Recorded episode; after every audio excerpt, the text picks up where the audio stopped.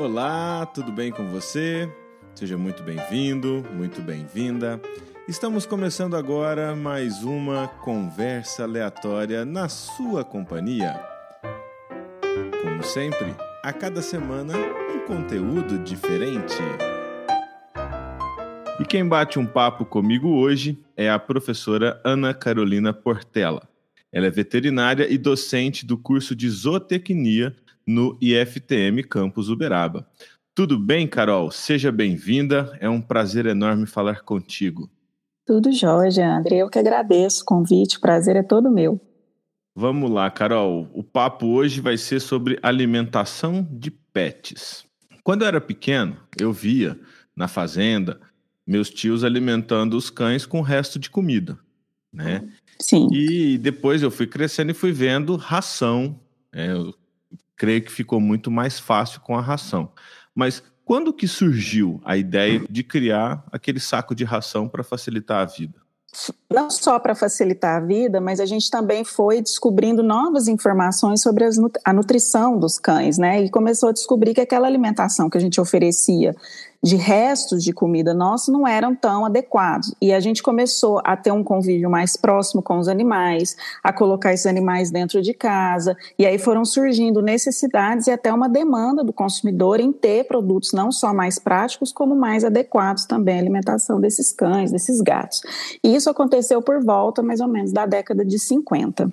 E então, hoje, uh, quem alimenta o cão com exclusivamente com ração consegue garantir uma alimentação mais completa do que com comida normal. Sim, a gente tem diferentes categorias de ração, né? Algumas são consideradas melhores, outras nem tão boas assim, mas ainda assim a ração é um alimento que foi preparado e pensado nas necessidades nutricionais do, do animal, enquanto que o resto de comida ele foi pensado para o humano. Então, muitas vezes alguns temperos, algumas coisas que a gente usa na alimentação humana não são adequados para aquele animal. Então, a ração, independente da, da, da marca ou do tipo, tende a ser uma alimentação mais adequada para o pet do que o resto de comida, né? Que a gente considera diferente de uma alimentação natural. Hoje a gente tem formas de alimentar o animal com a comida fresca, porém não simplesmente pegando um resto do nosso almoço e oferecendo, né? Mas preparando uma dieta balanceada para ele, nas quantidades e na qualidade da matéria-prima adequada para aquele animal. E aí nessa linha tem o o nutricionista veterinário específico para fazer esses cálculos também, igual tem para o humano? Sim. Inclusive, não, não é uma atividade exclusiva do veterinário. O zootecnista também pode trabalhar nessa área. Carol, e todo esse, esse conceito que você disse em relação à ração, ele vale para os gatos também? Vale, também vale para os gatos. Carol, uh, no pacote de ração, no verso dele, vem um, uns valores de referência em relação à idade do animal, o peso dele quando adulto e a quantidade de ração que a gente tem que fornecer para aquele animal. Pode confiar somente naquilo ou tem que avaliar mais situações?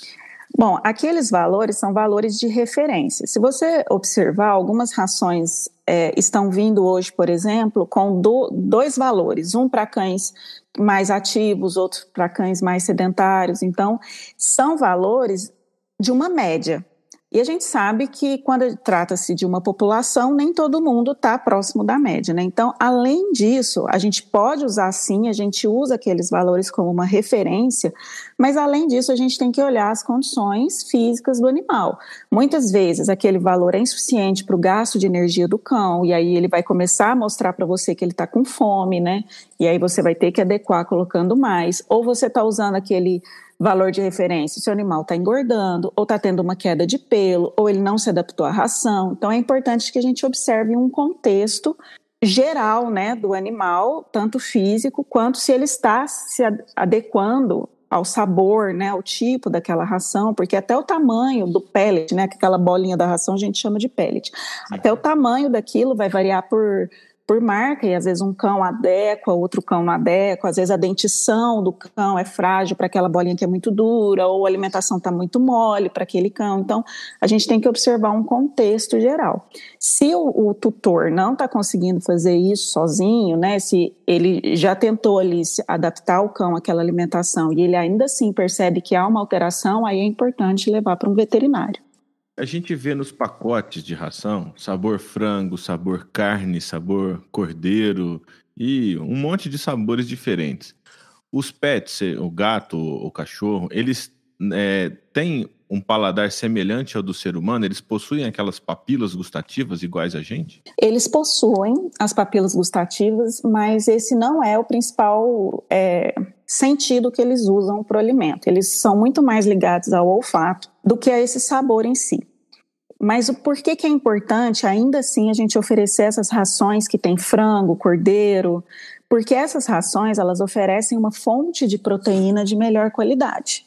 Então, essa fonte de proteína de melhor qualidade, o organismo do animal metaboliza ela melhor, faz um aproveitamento melhor dela. Assim, o cão pode comer uma menor quantidade de ração para obter os nutrientes dele, o que para a gente se torna mais econômico e ainda traz a vantagem do animal ter menos fezes, né? Principalmente agora que a maior parte dos cães ficam dentro de casa, essa é uma característica que tem sido mais valorizada.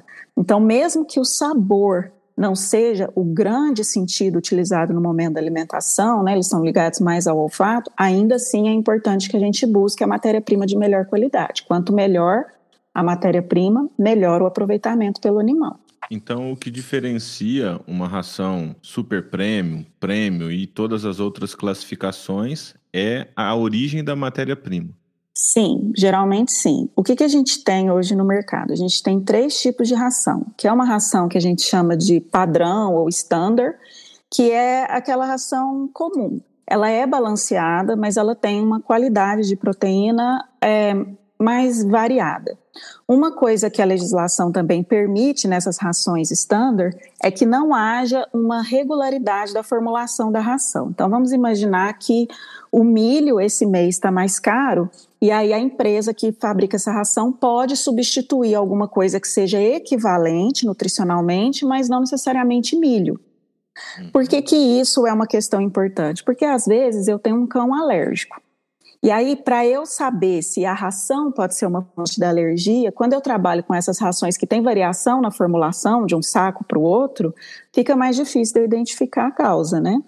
Além disso, essas rações que são chamadas de standard, a qualidade da proteína delas é um pouco inferior. Geralmente a gente vai ver que os ingredientes são farinha de carne de osso, farinha de sangue, glúten de milho, que também é uma fonte de proteína. É, e aí, se a, raça, a qualidade da proteína é inferior, acaba que o animal tem que ingerir uma maior quantidade. E aí, para que ele consiga aproveitar o mínimo que ele precisa, ele precisa comer uma maior quantidade. Então, além de eu gastar mais ração, o cão ainda vai ter maior quantidade de fezes. Além disso, essas rações normais, elas a, a, legislação permite que sejam adicionadas substâncias químicas nelas, seja para melhorar o paladar, que é o que a gente chama de palatabilizante, ou seja, corantes e conservantes. O que também, a longo prazo, né, isso pode ser um problema. A gente percebe hoje que a alimentação fez diferença na vida do cão, em especial quando ele é um cão idoso. Às vezes a gente compara cães, assim, dois cães de 12 anos um que teve uma alimentação melhor ao longo de toda a vida, ele vai ter uma qualidade de vida melhor também nessa idade do que o outro. Então, é, é, importante também a gente pensar a longo prazo quando a gente fala na alimentação. Depois da ração standard, a gente sobe uma categoria que é o que a gente chama de ração premium. A ração premium, ela já vai ter uma matéria-prima, uma especial da proteína, de melhor qualidade. Aí você já vai ver ali que é um, um, frango, ovelha, né, peru, você vai ver que são é, carnes mais em si do que farinhas. Isso gera um melhor aproveitamento desse alimento pelo animal, ele come menor quantidade, gera menos fezes, mas essa ração prêmio ainda permite o uso de conservantes, de corantes e de palatabilizantes. Existe ali, a legislação criou uma, uma coisa chamada de linha prêmio especial, que é uma coisa que não é nem super premium e nem premium, ela fica ali um pouquinho melhor que a premium, mas ainda não é uma super premium, e essa linha premium especial já não pode ter corante, por exemplo. Já quando a gente fala da, da linha super premium, são aquelas que são produzidas 100% com proteína de origem animal. Então, é aquela que vai dar melhor digestão, melhor absorção e o melhor uso da proteína que está inserida naquela ração. E aí elas também não podem ter conservantes químicos, só conservante natural, não pode ter corante e nem palatabilizante. Isso faz com que essa ração custe mais caro do que outras rações. Mas uma coisa que eu gosto de enfatizar bastante é que a gente faça uma comparação é, em termos de quantidade do alimento que vai ser ingerido, né? Quando eu tenho um animal ali é, comendo uma ração standard, por exemplo, que a embalagem vai dizer que ele tem que comer em torno de 175 gramas, por exemplo, uma super prêmio já vai cair a indicação para torno de 120, 130 gramas no dia. Então, a longo prazo, dependendo do tamanho do saco que eu compro dessa ração, é, a diferença de preço não é tão gritante quanto a gente imagina que é. Geralmente ela sai um pouquinho mais caro também, mas muitas vezes a diferença não é tão significativa quanto a gente acredita que é. Essas rações standard são aquelas que vendem em supermercado, que usam muito da mídia para divulgação, então são marcas muito famosas. Tá? Estão sempre na propaganda, né? Estão sempre divulgando aquelas em. Que, que vende a granel nos pets também? Aquelas lá a gente ainda vai ter uma outra categoria que é que a gente pode chamá-la de popular, que são as rações populares, que ainda podem ser inferiores a essa standard. Essa a granel, ela é uma opção de compra também, mas ela não é a mais indicada, porque quando a gente compra granel, a gente perde a referência da embalagem, de qual é a validade desse produto, como que está sendo a conservação desse produto, será que não tem umidade nessa embalagem que está lá dentro do, da casa agropecuária, será que não passou um rato, né, vamos supor, à noite nessa embalagem, será que a empresa, né, a agropecuária realmente pegou aquela ração que estava do fundo, que era mais velha, trouxe para cima para colocar um saco novo, ou simplesmente jogou um saco novo em cima de uma ração mais antiga que já estava no, no, no recipiente. Então, o ideal mesmo é que a gente compre a ração e armazene na nossa casa para a gente ter todas as informações e esse controle, né? De evitar umidade, de evitar alguma praga passar por cima, barato, um rato, alguma coisa assim, e de ter controle é, de, de tempo de uso dessa ração, de crocância, né, aparência dessa ração, para não haver mistura. Uma dica que eu gosto de dar bastante é que quanto maior o saco que eu comprar, maior a embalagem, mais barato sai o preço do quilo. Isso acaba não sendo muito relevante para quem tem cão grande, mas para quem tem cão pequeno, vê lá, ah, tem um Yorkshire, aí vai lá comprar o saco de um quilo de uma super prêmio, esse saco sai a 30 reais. Fala, nossa, mas 30 reais um quilo de ração. Se você comprar um saco de 10 quilos, você já vai pagar ali em torno de 15, já é metade do preço. Se você comprar um saco de 15 quilos, já vai cair ali para 10, mais ou menos, né? Assim, proporcionalmente, 10 reais o quilo. Então, você pode pagar até três vezes menos o preço do quilo. E aí, você fazendo uma conta, assim, mais ou menos, né, do quanto o seu animal come por dia, você vai gastar ali três, quatro meses para acabar com esse saco de ração, tá tudo bem, porque geralmente esses sacos de rações têm até um ano de validade. Então é importante só a gente prestar atenção nisso. Se eu não estou comprando um produto muito próximo do vencimento, né, para também não oferecer um produto vencido. Mas geralmente essas embalagens têm em torno de um ano de, de validade. Então dá para a gente reduzir o custo que a gente tem com essa ração sem perder na qualidade, mantendo ali a melhor categoria possível, né? Que a gente também sabe que nem todo mundo vai encaixar nesse, nesse produto super prêmio. Mas quando der, ótimo, é a melhor opção. É, e às vezes compensa também uh, avaliar o custo-benefício, porque às vezes você gasta Exato. um pouco um pouco a mais na ração, mas acaba economizando no número de idas ao veterinário por problemas, por doença. Exato. Né? Principalmente que eu te falo, a longo prazo. Muita gente percebe lá na terceira idade a qualidade de vida do cão que se alimentou melhor a vida toda, né? É, na, uh, eu acho que isso é um mito, mas você vai poder falar isso melhor pra gente. Já surgiu umas histórias de que o cão que é alimentado só com ração tende a desenvolver, mais, é, tem, tende mais a desenvolver tumores na, na vida idosa dele. Isso, isso realmente é um mito, não é? Bom, vai depender do tipo de ração, né? Então, assim, se eu der uma ração de pior qualidade, onde eu tenho uso de conservantes, de químicos, de corantes, esses ingredientes, eles são considerados cancerígenos. Alguns deles já têm comprovação científica que eles podem sim ser cancerígenos. Então, não necessariamente só o fato de dar a ração pode ser é, atribuído isso de forma tão direta, né? Porque o, os tumores, os cânceres, eles são multifatoriais, né? Então vai, vai, vão entrar outros fatores aí que podem ter predisposto aquele animal a esse tumor. Mas a gente sabe que sim, uma alimentação de qualidade é importante na prevenção de tumores. Porém, não há uma relação direta em isso ser ração ou um alimento fresco, porque eu também pegar um alimento fresco e não trabalhar ele com qualidade, não está dando as necessidades nutricionais daquele animal, só o fato do alimento estar fresco e não processado também não vai prevenir o câncer. Então, ele Entendi. também pode ser uma fonte dependendo do tipo de alimento que eu usar, né? Então, por exemplo, não adianta eu não dar ração, dar uma alimentação natural e essa alimentação ser salsicha.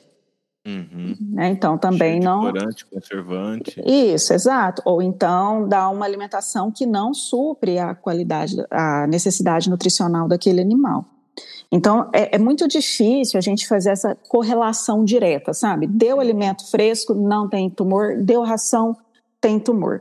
É tudo muito. A qualidade do que, que o cachorro está ingerindo, do que, que, o gato está ingerindo. Se você falar para mim que você pretende dar resto de comida para o seu animal, eu vou te indicar a ração.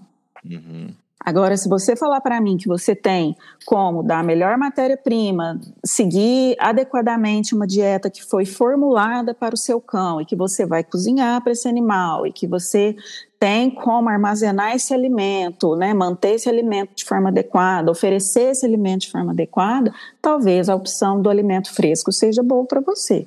Então, assim, até puxando esse gancho do que você falou do alimento fresco, às vezes a gente pensa que dar o alimento fresco é ir lá comprar um quilo de carne, dividir aquilo em porções e fornecer, sei lá, um, dois bifes por dia para o animal.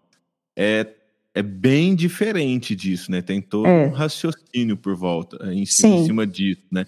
Aí eu queria que você comentasse um pouco da, da vantagem e das possíveis desvantagens de deixar a ração e trabalhar apenas com a alimentação natural. A vantagem da alimentação natural é, é bem o frescor mesmo dos alimentos, né? Você está trabalhando com uma matéria-prima geralmente de melhor qualidade, porque uma pessoa que opta pela alimentação natural, né, ela está ciente que ela vai ter que comprar um produto ali de origem animal de melhor qualidade, ela não vai ter acesso, por exemplo, a uma farinha de sangue, farinha de carne e ossos, ela vai comprar um frango, ela vai comprar um bife, né, ela vai comprar às vezes carne de cordeiro, então ela vai ter uma, ela vai ter controle maior sobre a alimentação e ela vai ter uma dieta geralmente formulada para o animal dela né? Porque você vai no, no, num veterinário que é especialista em alimentação natural, ele vai formular pensando especificamente no seu cão, e essa é uma vantagem que a ração não traz. A ração pensa em uma categoria. Ele pensa em animais adultos, ou filhotes, ou idosos, de pequenas raças, médias raças, mas ele não pensa no seu cão em específico. A alimentação natural traz essa possibilidade. A desvantagem é que ela é muito mais trabalhosa. Como eu comentei, né, a gente precisa confiar que o tutor vai ter como adquirir a matéria-prima de qualidade, que ele vai ter como, e a gente vai confiar que ele vai pesar nas quantidades corretas o alimento, que ele vai oferecer realmente aquilo que foi formulado, que ele vai conseguir armazenar esse produto e oferecer nas quantidades ideais. E enquanto que a ração, como ela é um alimento único, e que eu ofereço, ele tem, ela tem uma grande conservação, né, por ser um alimento seco, é, eu tenho mais garantia de que no dia a dia corrido de um tutor ele vai conseguir oferecer um alimento de qualidade. E aí eu sempre gosto de trabalhar com o tutor a questão é, tanto financeira, mas também fazendo essa relação custo-benefício que você comentou, porque muitas vezes é muito, muito comum o tutor que compra uma ração de pior qualidade por desconhecimento, por simplesmente achar que aquela ração é, standard é boa, né? Porque justamente porque são, é, são marcas que têm bastante mídia, são marcas de supermercado, né? Que geralmente a gente já faz a compra do mês, já põe ali. As outras rações a gente tem que ir numa clínica comprar especificamente. Então é importante que a gente deixe o tutor bem esclarecido em relação a isso, que às vezes ele acha que ele está pagando barato, mas ele não está. Às vezes, muitas vezes ele está pagando um preço muito próximo de uma ração de melhor qualidade. Carol, o cachorro e o gato, eles são essencialmente carnívoros, pensando nessa, em toda essa linha que a gente está traçando aí de alimentação mais natural. É, a origem deles, assim, ela é essencialmente carnívora? O gato é. O gato a gente vai chamar ele de carnívoro estrito. Isso significa que ele precisa que a maior parte da alimentação dele venha de origem animal. Inclusive, ele vai ter um aminoácido que vai ser bastante limitante na alimentação dele, que é a taurina. A gente precisa oferecer esse produto para ele. Então, uma ração vegana, por exemplo, ou vegetariana para um gato, ela já é desaconselhável. O cão, a gente, apesar dele ter, ele ser mais carnívoro que nós humanos, digamos assim, ele já é classificado como onívoro, ele suporta melhor a alimentação vegetal. Mas ele também tem um sistema digestório diferente do nosso, então ele tem uma adaptação melhor para a carne. Isso significa que o cão, ele pode se adaptar a uma alimentação vegetariana, mas eu, particularmente, opinião pessoal, né, tem acredito que ele possa sim se adaptar, mas eu ainda acho que ele deveria ter uma alimentação em que a proteína de origem animal esteja incluída. Mas é, formulando adequadamente, né, não simplesmente tirando da, da nossa cabeça a carne da alimentação do cão, dá sim para suprir essa diferença. O que no gato já não é possível. O gato precisa sim, porque ele é um carnívoro estrito. E a questão da quantidade, é, não, não falo no, na quantidade que o, que o animal tem que ingerir, mas o número de vezes. Suponhamos, está lá no pacote que ele tem que comer 400 gramas de ração por dia. Sim. Faz diferença eu fornecer os 400 gramas uma vez ao dia, duas vezes, três vezes, particionar? Dá diferença isso? Dá, dá diferença.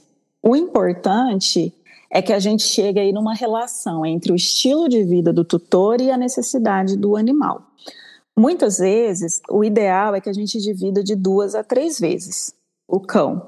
O gato, ele já gosta de comer mais porcionado. Então, dependendo do, do, do jeito, de estilo de vida do tutor, você pode até deixar à vontade no dia para ele ir consumindo. O cachorro já é ideal que a gente coloque uma quantidade, ele coma, não deixe sobrando ali e depois a gente faça uma próxima refeição em torno de duas a três vezes por dia, dependendo também do estilo de vida do tutor, né? Um cara que sai de manhã e só volta no fim do dia do trabalho, não adianta eu falar para ele dividir em três vezes, porque ele não vai na hora do almoço na casa dele só para isso. Hum. Mas quanto mais eu puder porcionar aí, mais, mais adequado fica. O ideal é que a gente não dê tudo de uma vez só. Principalmente cães grandes, que tendem a ser muito afobados para comer essa fobação na hora de comer pode trazer problemas, não só em ingestão de ar, que pode gerar cólicas, mas como problemas mais sérios, até uma torção gástrica, por exemplo. Então, é ideal que a gente é, condicione o animal a comer de uma forma mais tranquila possível, onde não haja muita competição também, para que ele não tenha que comer muito rápido e que ele entenda que aquele não é o último alimento do mundo, que ele pode comer com calma, que depois vai vir mais. E nutricionalmente falando, a questão da absorção do nutriente, ela é diferente se você fornece particionado e se você fornece de uma só vez? Sim, porque aí você vai evitar um jejum muito longo, né?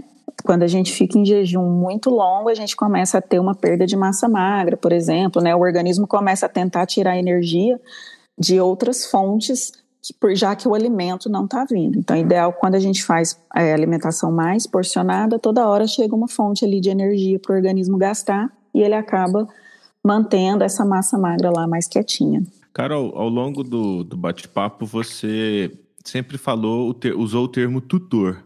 Por que essa, é, essa denominação e não falar o dono do cão? Bom, porque quando a gente se refere à palavra dono ou proprietário, a gente está se referindo a alguém que possui alguma coisa e tem total controle sobre ela.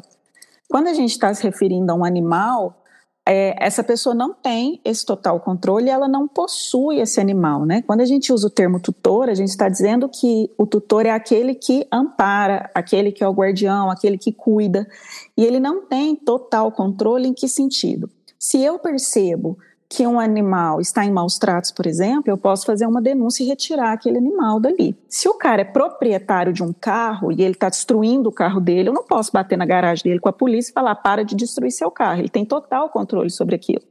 Enquanto com um animal, não, né? Ele é um, um ser vivo, ele não é um objeto. Então a gente muda esse termo para tutor para para garantir que aquela pessoa entenda que ela tem responsabilidade sobre a qualidade de vida daquele animal, né, sobre a garantia da vida daquele animal e que ela não tem controle total sobre essa vida. Inclusive, a gente já tem casos na justiça, por exemplo, de guarda, de briga de guarda de animais, né? Guarda compartilhada, você vai ficar com um ou outro no caso de separação. Então, nós não estamos mais nos referindo aos animais enquanto objetos, né? E sim como seres vivos. A gente também não gosta de se referir como papai, como mamãe. Obviamente que, né, eu, eu costumo falar para os meninos, na sua casa você chama, né? Mas assim, a gente enquanto profissional, a gente não se refere jamais ao tutor como um papai e uma mamãe, porque é muito importante que o tutor tenha sempre em mente que aquele animal não é um ser humano. A gente não pode humanizar é, o animal nem esperar reações humanas daquele animal. É sempre importante a gente lembrar que ele é uma outra espécie e enquanto outra espécie ele demanda necessidades diferentes de, de um humano. Então a gente não, a gente busca não fazer essa associação para não incentivar essa humanização do, do cão e do gato. Carol, você pode falar um pouquinho da, da torção gástrica que, e até daquela recomendação que não sei se é só com cachorros grandes, é, de não brincar com o cachorro, de não fazer ele correr muito após a alimentação? A torção gástrica, ela acontece quando eu tenho uma dilatação do estômago, a musculatura dessa, desse estômago torce em torno de si mesmo. Isso pode acontecer né, por um excesso de fermentação ou por um aprisionamento de gás ou de alimento no interior desse estômago. Ele é muito mais comum em animais grandes, mas também pode acontecer em animais menores, mas é muito mais frequente em animais grandes, até pela forma como eles se alimentam, né? Ou de uma forma muito mais rápida, ou pela ingestão muito grande de ar no momento da alimentação.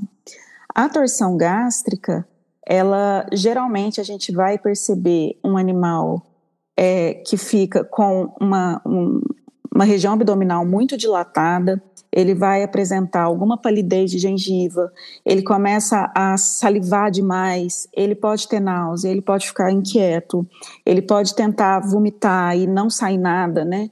Ele pode ter uma agonia respiratória, uma sensibilidade muito grande na região abdominal, né? O tutor tenta pôr a mão, ele ele morde, né? Indicando ali que ele tem dor. Ele pode indicar também a uma, um excesso, uma hiperventilação, né, indicando que ele está com o metabolismo acelerado, e é uma doença muito grave. É um, um, problema que causa a morte de uma forma bastante rápida, em torno de 6 a 12 horas esse animal pode morrer. Então ele exige que a gente faça um, um, uma intervenção aí de urgência. Então percebeu qualquer sintoma nesse sentido, tem que correr para o veterinário, a maior parte das vezes vai ser uma cirurgia, vai ser um caso cirúrgico, para evitar o óbito. E ela acontece é, imediatamente após a refeição do animal ou ele pode estar tá normal, de repente acontece? Ele pode estar tá normal e de repente acontece também. Não precisa ser imediatamente, não. Porque aí vai depender também é, a causa disso, né? Ela pode ser mais imediata se for um alimento, um, por exemplo, um excesso de ar, né, que gerou ali. Mas, como ela também pode ser uma fermentação do alimento que ficou por alguma razão parado naquele estômago, ele pode acontecer algumas horas depois da alimentação, porque a fermentação por si só também gera gás. Adicionar água junto da ração no momento da alimentação tem alguma vantagem ou desvantagem nisso daí? uma das vantagens do consumo da ração é que ela é formada por um pellet seco, né? Aquela bolinha da ração é seca. E essa ração ela permite uma mastigação correta do animal, né, que vai incentivar ali a, a musculatura da mandíbula, da maxila, o fortalecimento dessa musculatura, vai permitir também é, o não acúmulo de alimentos na dentição desse animal, porque ele gera um atrito ali na mastigação. Então, quando você coloca a água diretamente nessa ração, você vai estar tá perdendo essa crocância da ração.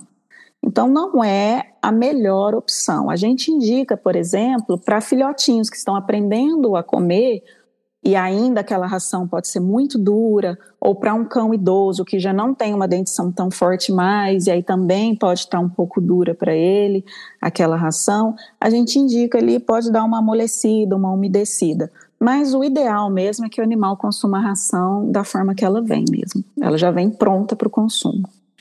Carol, e a questão de dar osso para o cachorro? É, a gente via muito na, na fazenda o pessoal dar resto de osso de galinha para os cachorros. E hoje, nos pet shops, a gente vê muito osso bovino, aqueles Sim. fêmur bovino defumado para levar para os cães. É, pode ou não? Bom, nutricionalmente falando assim, é, até pode, não é um problema, não. O problema do osso é que muitas vezes, nesse mastigar, ele pode quebrar de alguma forma que gera alguma ponta, hum. principalmente o osso de frango. Ossos mais achatados, tipo osso de costela, geralmente não acontece tanto, mas osso de frango, como ele é muito fino, no que o cão morde, ele forma pontas. E aí o cão, né, como você, você conhece, você convive com cão, você vê que eles mastigam muito pouco, eles podem acabar engolindo essas pontas que podem gerar perfurações internas. Então, é muito comum a gente ter perfuração intestinal por conta de osso. Então, assim, se a gente está dando uma ração é, balanceada, não há por que a gente suplementar com nada, inclusive com osso. O que muita gente dá o osso é para uma questão mais mental, né? De ocupar aquele animal é, com alguma atividade. Né? Então, enquanto ele está roendo, ele está brincando, ele está usando energia, gastando o tempo dele com aquele osso. Mas a gente pode facilmente substituir isso por outros brinquedos que são mais seguros. Agora, esses que são vendidos em pet shop, a gente também entende que eles vão trazer mais segurança do que a gente simplesmente pegar um osso da nossa casa e oferecer, né? Mas ainda assim, o mais indicado mesmo seriam brinquedos mais apropriados. Hoje tem uns brinquedos com umas borrachas bastante resistentes que, por mais que o cão seja forte, ele não consegue destruir essa borracha. Então é muito mais seguro, porque aí ele usa o tempo, ele brinca, ele interage. Muitos deles a gente pode pôr petisco dentro uhum. para que eles fiquem mais interessados e aí sem oferecer nenhum tipo de risco, né? Carol, eu quero te agradecer por eu que agradeço. disponibilizar esse tempo para falar aqui conosco e deixar o canal aberto sempre que você quiser aqui bater um papo. Estamos à sua disposição. Eu agradeço e não dispenso. Foi muito divertido e mais uma vez muito obrigado pelo convite. Agora, além de poder acompanhar o nosso podcast em qualquer plataforma de streaming, você também pode ouvir o Conversas Aleatórias no YouTube. O link está no meu perfil do Instagram, arroba. Vai lá!